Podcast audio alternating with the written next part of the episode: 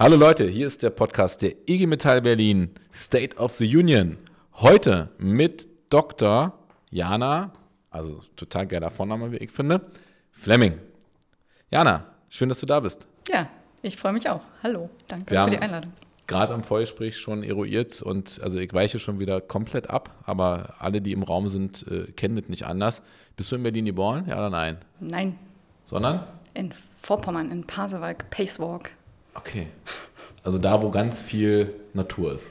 Ja, auch Industrie habe ich mir vorher schon überlegt, nämlich Agrarindustrie. Agrarindustrie. Und das PCK ist nicht weit. Auch heute noch? Agrarindustrie ohne ja, Ende? Ja, ja, ohne Ja? wird ja immer industrieller quasi. Okay, wenn du nach Pasewalk fährst, wirst du dann so heimelig? Also kriegst du dann so Heimatgefühle? Ja? Ja, ja, da war ich auch schon häufiger. Ja, ja. Okay. Ich verkneife mir jetzt den Witz mit, äh, wir nehmen Stullen mit nach Pasewalk, sondern führe dich jetzt nochmal ein. Jana Fleming ist als Sozialwissenschaftlerin seit über zehn Jahren an der Schnittstelle von Ökologie und Sozialem tätig. Stimmt soweit, ja? Unter anderem warst du Referentin für die, wie sagt man, Enquete-Kommission, Wachstum, Wohlstand, Lebensqualität und aktuell forschst du zur Digitalisierung der Arbeitswelt am Wissenschaftszentrum Berlin für Sozialforschung WZB. So sieht's aus. Das stimmt. Ja. Okay. Und ähm, du forschst auch zum Thema, zu den Themen Globalisierung, Arbeit und Produktion in Gänze oder wartet mal? Das, äh, so ist der Name unserer Forschungsgruppe, kurz GAP. Und wir haben Ah, okay. habe viele Mhm. Kolleginnen, die in diesem Forschungsbereich äh, for, ja, Okay. forschen. Der aufmerksame Zuhörer, der jetzt den Namen gelesen hat, äh, vorher, weiß, dass du schon mal bei der IG Metall Berlin unterwegs warst. Du hast ja die Keynote gehalten für die erste Transformationskonferenz. Ähm, und von daher bist du nicht ganz unbekannt. Also, wie ist es dir ergangen mit der Transformationskonferenz? So im Nachgang. War das, war das eine gute Idee oder hättest du es im Nachgang lieber gelassen? Nee, war eine super Idee. Also war viel Arbeit. Ich muss ja immer, war gerade wieder Thema im WZB, wie wird unsere Forschung eigentlich wirksam? Und wie viel Arbeit das dann aber auch ist, so eine PowerPoint dann ganz einfach runterzubrechen und die großen, komplexen Zusammenhänge den Betriebsräten näher zu bringen. Aber für mich ist das immer wieder eine tolle Erfahrung in vielen Veranstaltungen und der auch besonders, wenn dann die Betriebsräte am Ende auf mich zukommen, Fragen stellen. Also und ich merke sozusagen, das, was ich mache, ist da auch tatsächlich relevant und nicht nur einfach Arbeit im Elfenbeinturm. Da kommen wir ja nachher noch zu. Du hast ja auch ein Buch geschrieben. Ich habe gelernt, eine Monographie. Muss dann immer gleich die Fachwörter hier, Fachwörter auch anwenden. Aber erstmal ähm, vielleicht eine ganz einfache Frage. Wie wird man äh, zur Forscherin, wenn man ähm, im Lebenslauf liest, äh, dass du im deutsch-polnischen Gymnasium Löcknitz äh, dein Abitur gemacht hast? Hat es damit irgendwas auf sich, oder? Nee, nicht so direkt. Also die Geschichte mit dem Gymnasium, ich weiß nicht, wie interessant die ist, aber ich, genau, es hat eine strukturschwache Region und da gab es dann im Zuge der EU-Gründung ordentlich Mittel und dann wurde Ah, okay. Sozusagen Deswegen. für die Völkerverständigung ein deutsch-polnisches Gymnasium. Und das war auf jeden Fall auch bereichernd, weil wir polnische Klassenkameradinnen haben, viele in Polen auch damals waren.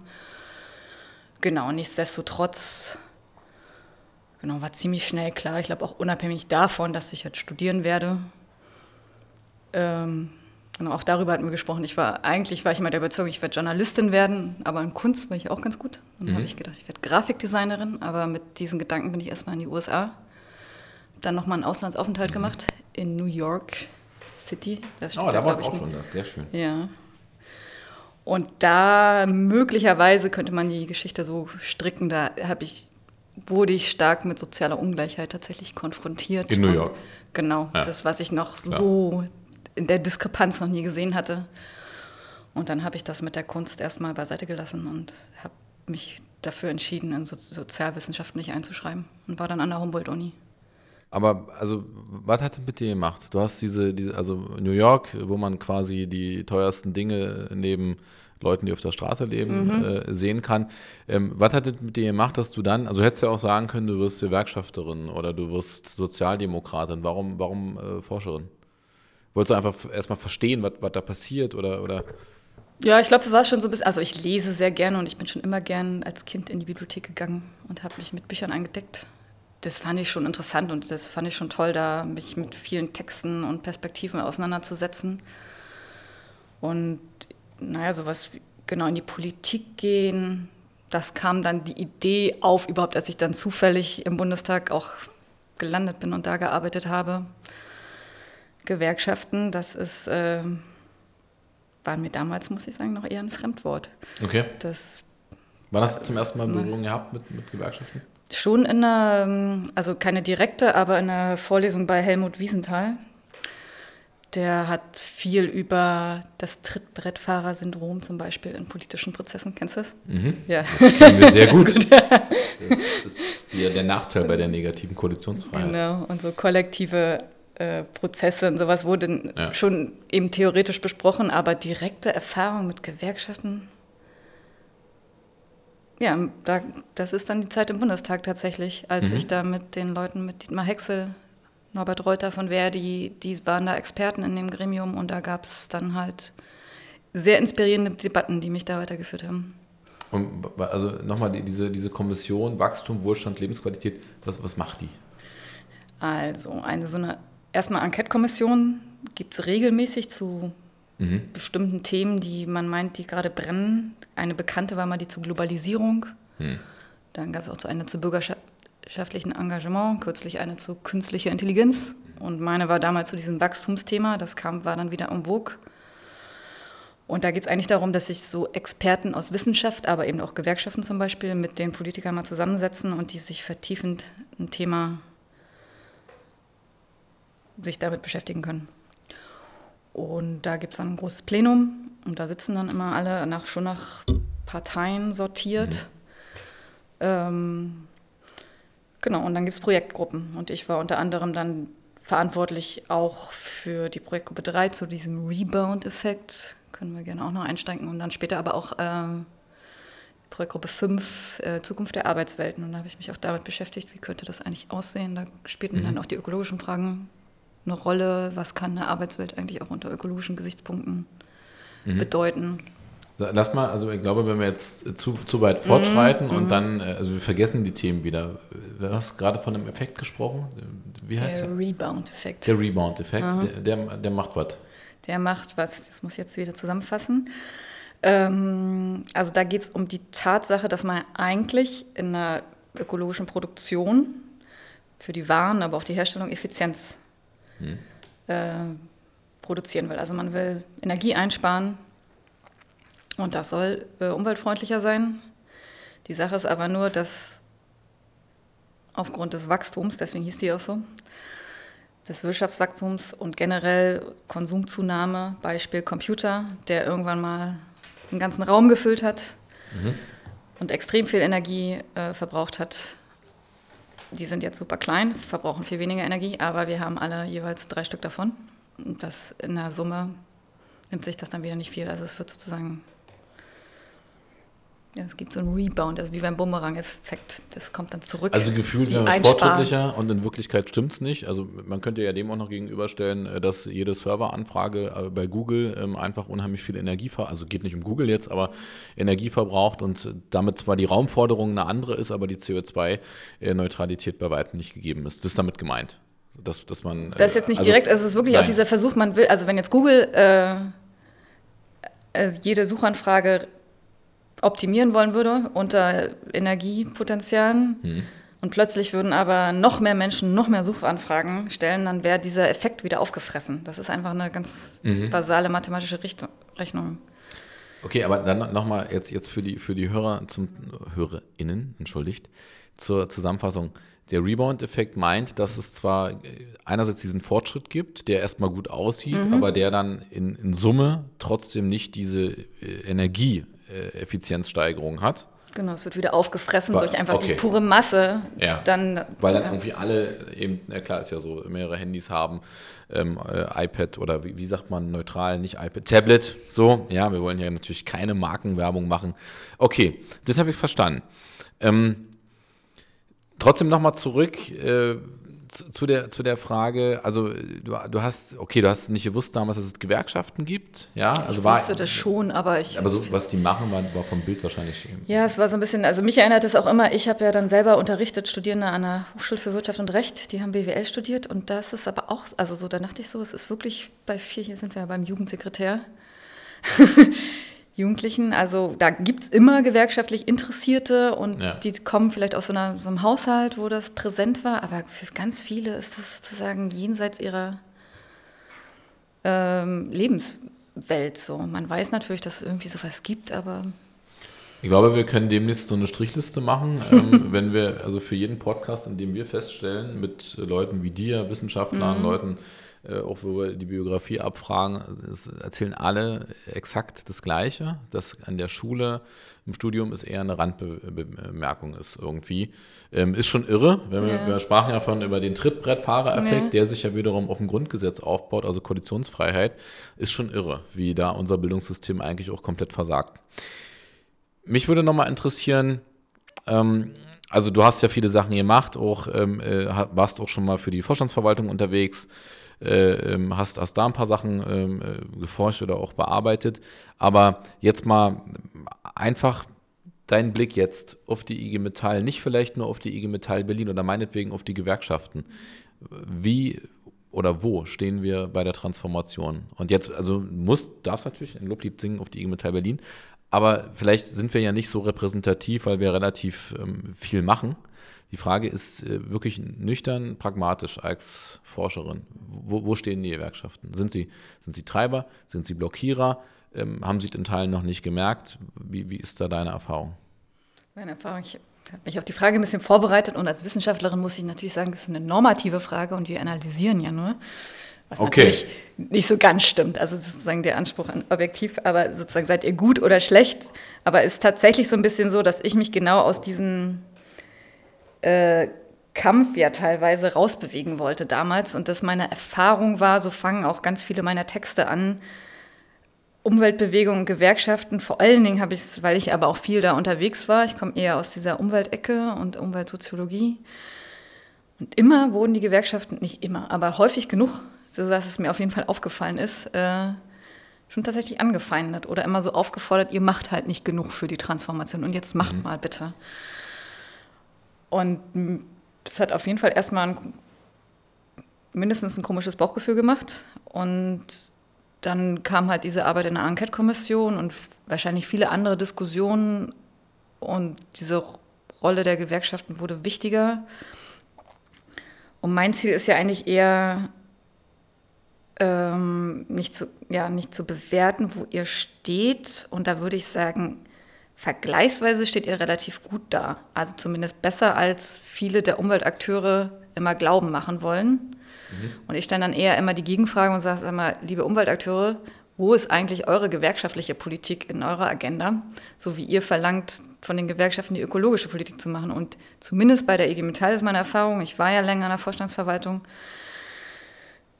sind super viele Leute sehr aufgeschlossen gegenüber dem Thema, zum Teil halt ein bisschen ratlos, was man jetzt tun kann.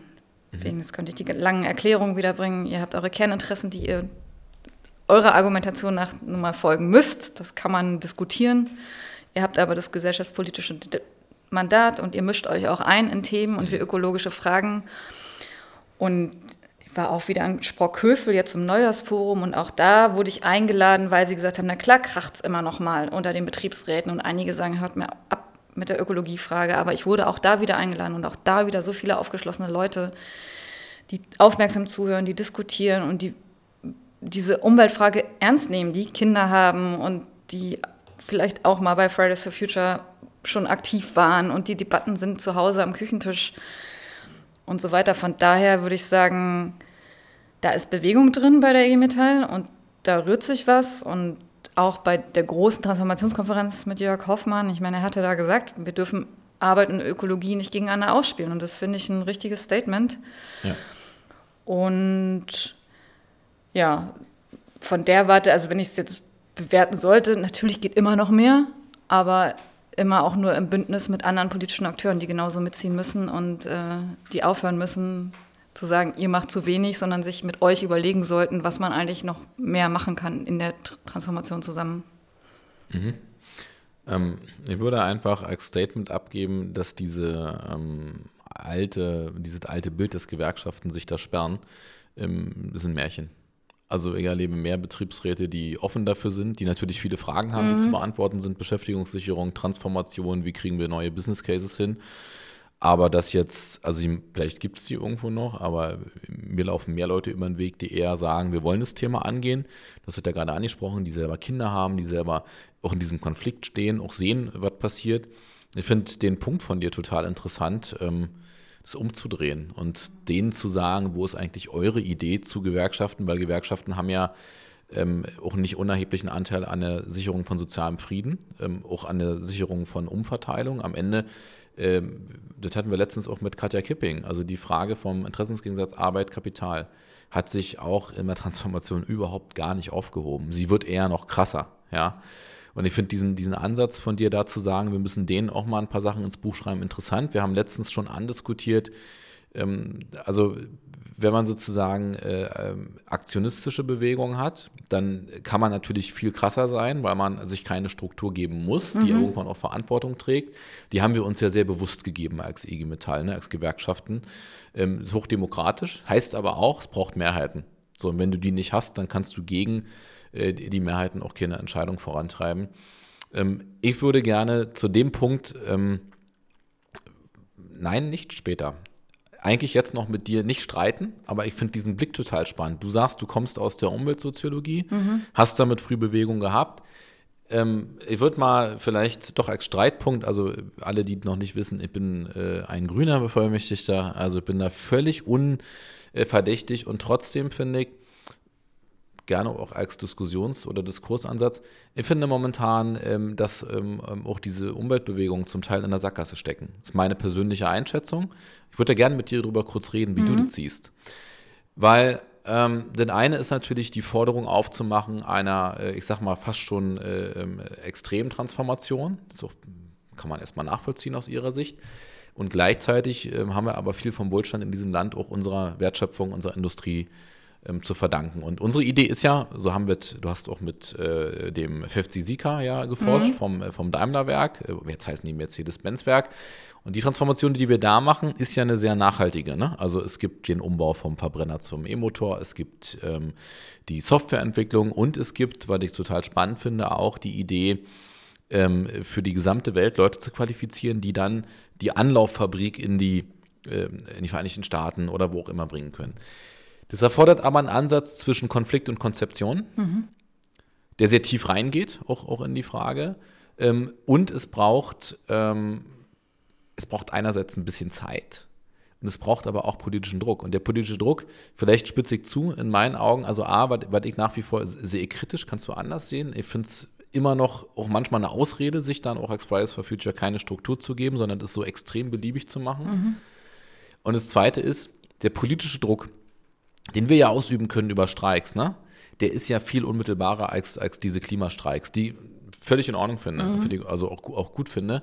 Aber ich würde da gerne noch, noch mal mit dir drüber reden, weil dieser Ansatz, den finde ich total spannend, zu sagen, Leute, auch ihr habt ein Vermächtnis, äh, was ihr gerade nicht ernst nehmt, nämlich ähm, in dem Fall sind es ja viele junge Menschen, mhm. was mit euren Eltern, was aber auch mit euch, also jetzt kann man mit 25 noch trefflich Klimastreiken oder mit 20, aber mit, mit, mit 35 äh, und zwei Kindern sieht es vielleicht anders aus. Das heißt aber auch, so wie Jörg Hofmann sagt, ich will es gar nicht gegeneinander ausspielen. Aber mich würde da auch mal deine wissenschaftliche Sichtweise äh, interessieren. Stecken die? Ist es von mir so ein doofes Gefühl, dass sie da gerade so ein bisschen in der Sackgasse stecken? Ähm, oder, oder sagst du, nein, es ist eigentlich genau das, was sie tun müssen. Sie müssen jetzt einfach ordentlich auf den Pudding klopfen und aus, aus Sicht einer WZB-Forscherin ist es genau gut so. Mhm. Ich beschäftige mich ja in jüngster Zeit eher mehr mit der Arbeitswelt als mit den Umweltbewegungen, aber natürlich beobachte ich das auch immer am Rande. Gerade ist mir eingefallen, das ist natürlich ein schöner Aufhänger. Ich habe gerade einen Artikel zugespielt bekommen. Ich habe ihn leider, nur die Zusammenfassung gelesen, aber der geht von einer Bewegungsforscherin, Donatella mhm. Della Porta, die ist sehr berühmt. Und der heißt, das, also im Titel steht irgendwas mit Umweltbewegung oder Fridays for Future und Rich Kids. Also die macht die Klassenfrage auf. Ja, okay. Das wird auch immer mal diskutiert und das ist jetzt offensichtlich mal die erste Studie, die wirklich auch mal guckt, wo kommen diese Leute eigentlich aus der Umweltbewegung her? Und es sind selten Leute mit Eltern aus Industriebetrieben, ist mhm. jetzt erstmal meine These. Also das wären alles interessante Untersuchungsgebiete sowieso. Die Frage nach der Sackgasse ist ja, was ist das Ziel, was sie verfolgen? Ja. Ich meine, und die sagen, listen to the science und also haben sie richtige politische Forderungen? Ich finde, das ist sozusagen, unterscheidet sich auch von diesen jüngeren Bewegungen, das ist einfach, sie geben das auch so ein bisschen das Mandat an die Politik ab macht mal das, was die Wissenschaft sagt, wo ich auch so ein bisschen denke, wo ist dann jetzt euer kritisches Bewusstsein, vielleicht auch über Staatsmächte und so weiter. Das ist alles verblasst. Mhm. Und eine Lehrstelle ist natürlich auch, also ich glaube, die wenigsten haben da mal von einem Kapitalarbeit Widerspruch gehört mhm. und wissen was von einem betrieblichen Streik und wie wirksam der sein kann. Ist aber interessant, dass Klimastreik überhaupt Klimastreik heißt. Dass das ja dann schon mal, geht schon mal in die Richtung. Und ich meine, apropos Sackgass, mir ist sofort eingefallen, dieses Beispiel äh, IG Metall München, das kleine, das war auch so ein Bosch-Zulieferer, Automobilzulieferer. Da sind sie ja, da gab es einen kleinen Fernsehbeitrag. Okay. Ähm, das ist jetzt schon ein paar Monate wieder her, aber da sind ein paar Fridays for Future Aktivisten ja mit zu einem ähm, zu einer Aktion, gewerkschaftlichen Aktion das haben wir in Berlin gegangen. auch. Ja. Also wir hatten selbst beim Konflikt um äh, Daimler ähm, mhm. äh, Fridays for Future dabei, haben wir mhm. auch sprechen lassen. Ähm, ich finde, also nochmal, es, es, geht gar nicht darum, so eine Generalkritik zu üben. Ja. Es geht jetzt einfach darum, mit, mit der, äh, du hast vorhin, was, wie gesagt, was ich schon auch teile, es gibt sehr viel Kritik an den Gewerkschaften und gleichzeitig ist es, ist es genau so, es ist immer ein extremes Senden. Ne? Ähm, aber die eigene Verantwortung, äh, und da geht es nicht darum, ob jetzt jemand fliegt oder ob jemand mal im Urlaub mhm. war, das meine ich gar nicht, aber die eigene Verantwortung, das ist, es ist ja mehr als das. Ne? Also man kann natürlich sagen, wenn wir jetzt einen Stecker nicht ziehen, mhm. dann werden wir morgen alle sterben. Mhm. Trotzdem äh, zeigt sich ja leider in der Geschichte der Menschheit, äh, Krisen müssen schon extrem krass sein, damit äh, eben auch äh, ja. extreme Handlungen vollzogen werden. Das wissen wir ja auch. Also du mhm. hast vorhin das Trittbrettfahrer-Syndrom angesprochen. Die Leute organisieren sich spätestens dann relativ gut bei uns, wenn der Betrieb geschlossen werden soll. Oh ja. Davor kannst du zehnmal sagen, ist bald soweit, das, das reicht nicht. Und ähm, diesen Ansatz, dass dann wir eher ich würde es mal so ein bisschen überspitzen, nochmal. Und vielleicht äh, verstecke ich mich jetzt auch hinter meinem, äh, ähm, äh, meinem, meiner Partei. Mag alles sein, mhm. ja. Ähm, aber es, ist schon, es hat schon manchmal etwas Anklagendes. Und ich finde es äh, an der Stelle ähm, nicht nur falsch, sondern möchte dann auch zurückfragen, ist alleine der, die Aktion, das ist ja auch eine Frage, die wir uns stellen, ne? also zu sagen, wir können das eine machen, wir können Streik machen, wir können Dinge verhindern, reicht es? Und wir sagen ja mittlerweile, denn es reicht nicht, wir brauchen auch eben die Konzeption. Das ist, da kann man auch streiten. Mhm. Einige würden sagen, es geht sehr tief rein mhm. in, die, äh, in, die, in die Unternehmen, in die Konzerne. Wir glauben als IG Metall Berlin, es geht gar nicht mehr mhm. anders, weil wir auch feststellen, wenn wir es nicht machen, gibt es keine Ideen. Und darauf will ich einfach hinaus. Und ich glaube, wir haben in diesem Podcast jetzt viele Leute gehabt, wo wir erstmal die Leute vorgestellt haben, eher so ein bisschen Story-Life äh, äh, erzählt haben.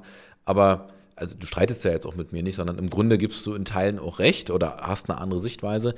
Ich glaube, darüber müssen wir sprechen in Zukunft, weil ähm, die Frage, wer vertritt eigentlich wen, ist, also weder hat die eine Gruppe ein Alleinstellungsmerkmal und vertritt irgendwie alle noch die andere, sondern ich glaube, es geht darum, auch einen Dialog zusammenzuführen.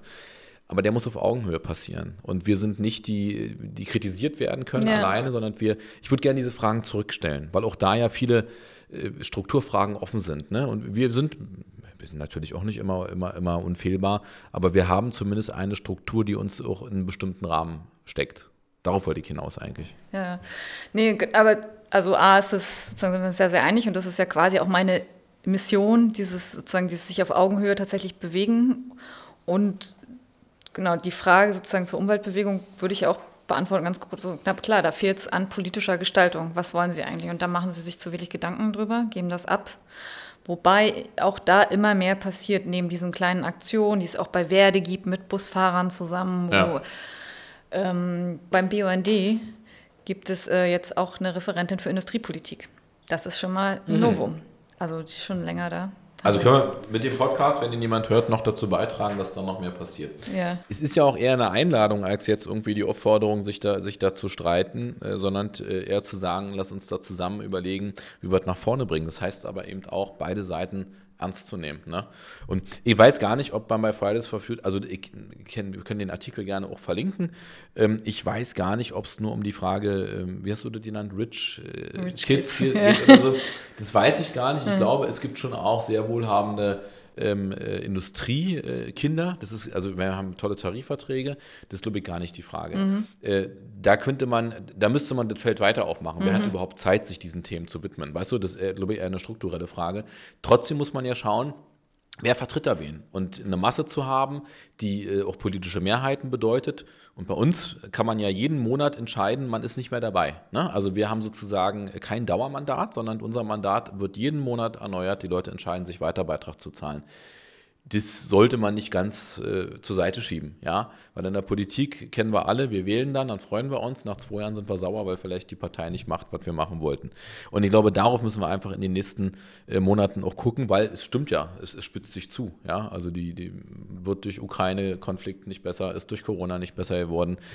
Mein Stichwort Corona, bevor wir die Zeit total sprengen.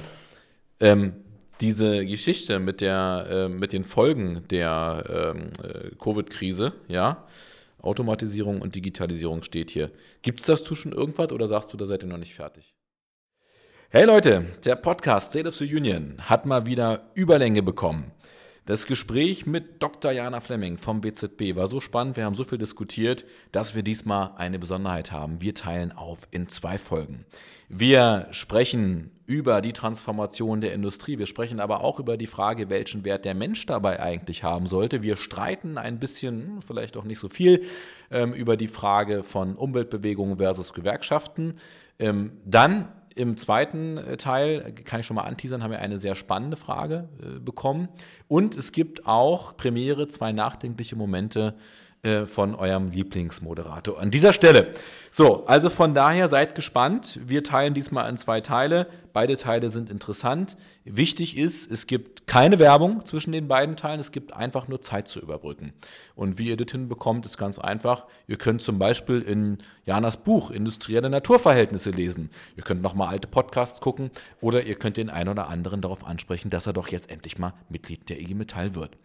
Alles klar, das war's von mir. Ich wünsche euch viel Spaß mit den beiden Folgen. Haut rein. Ciao.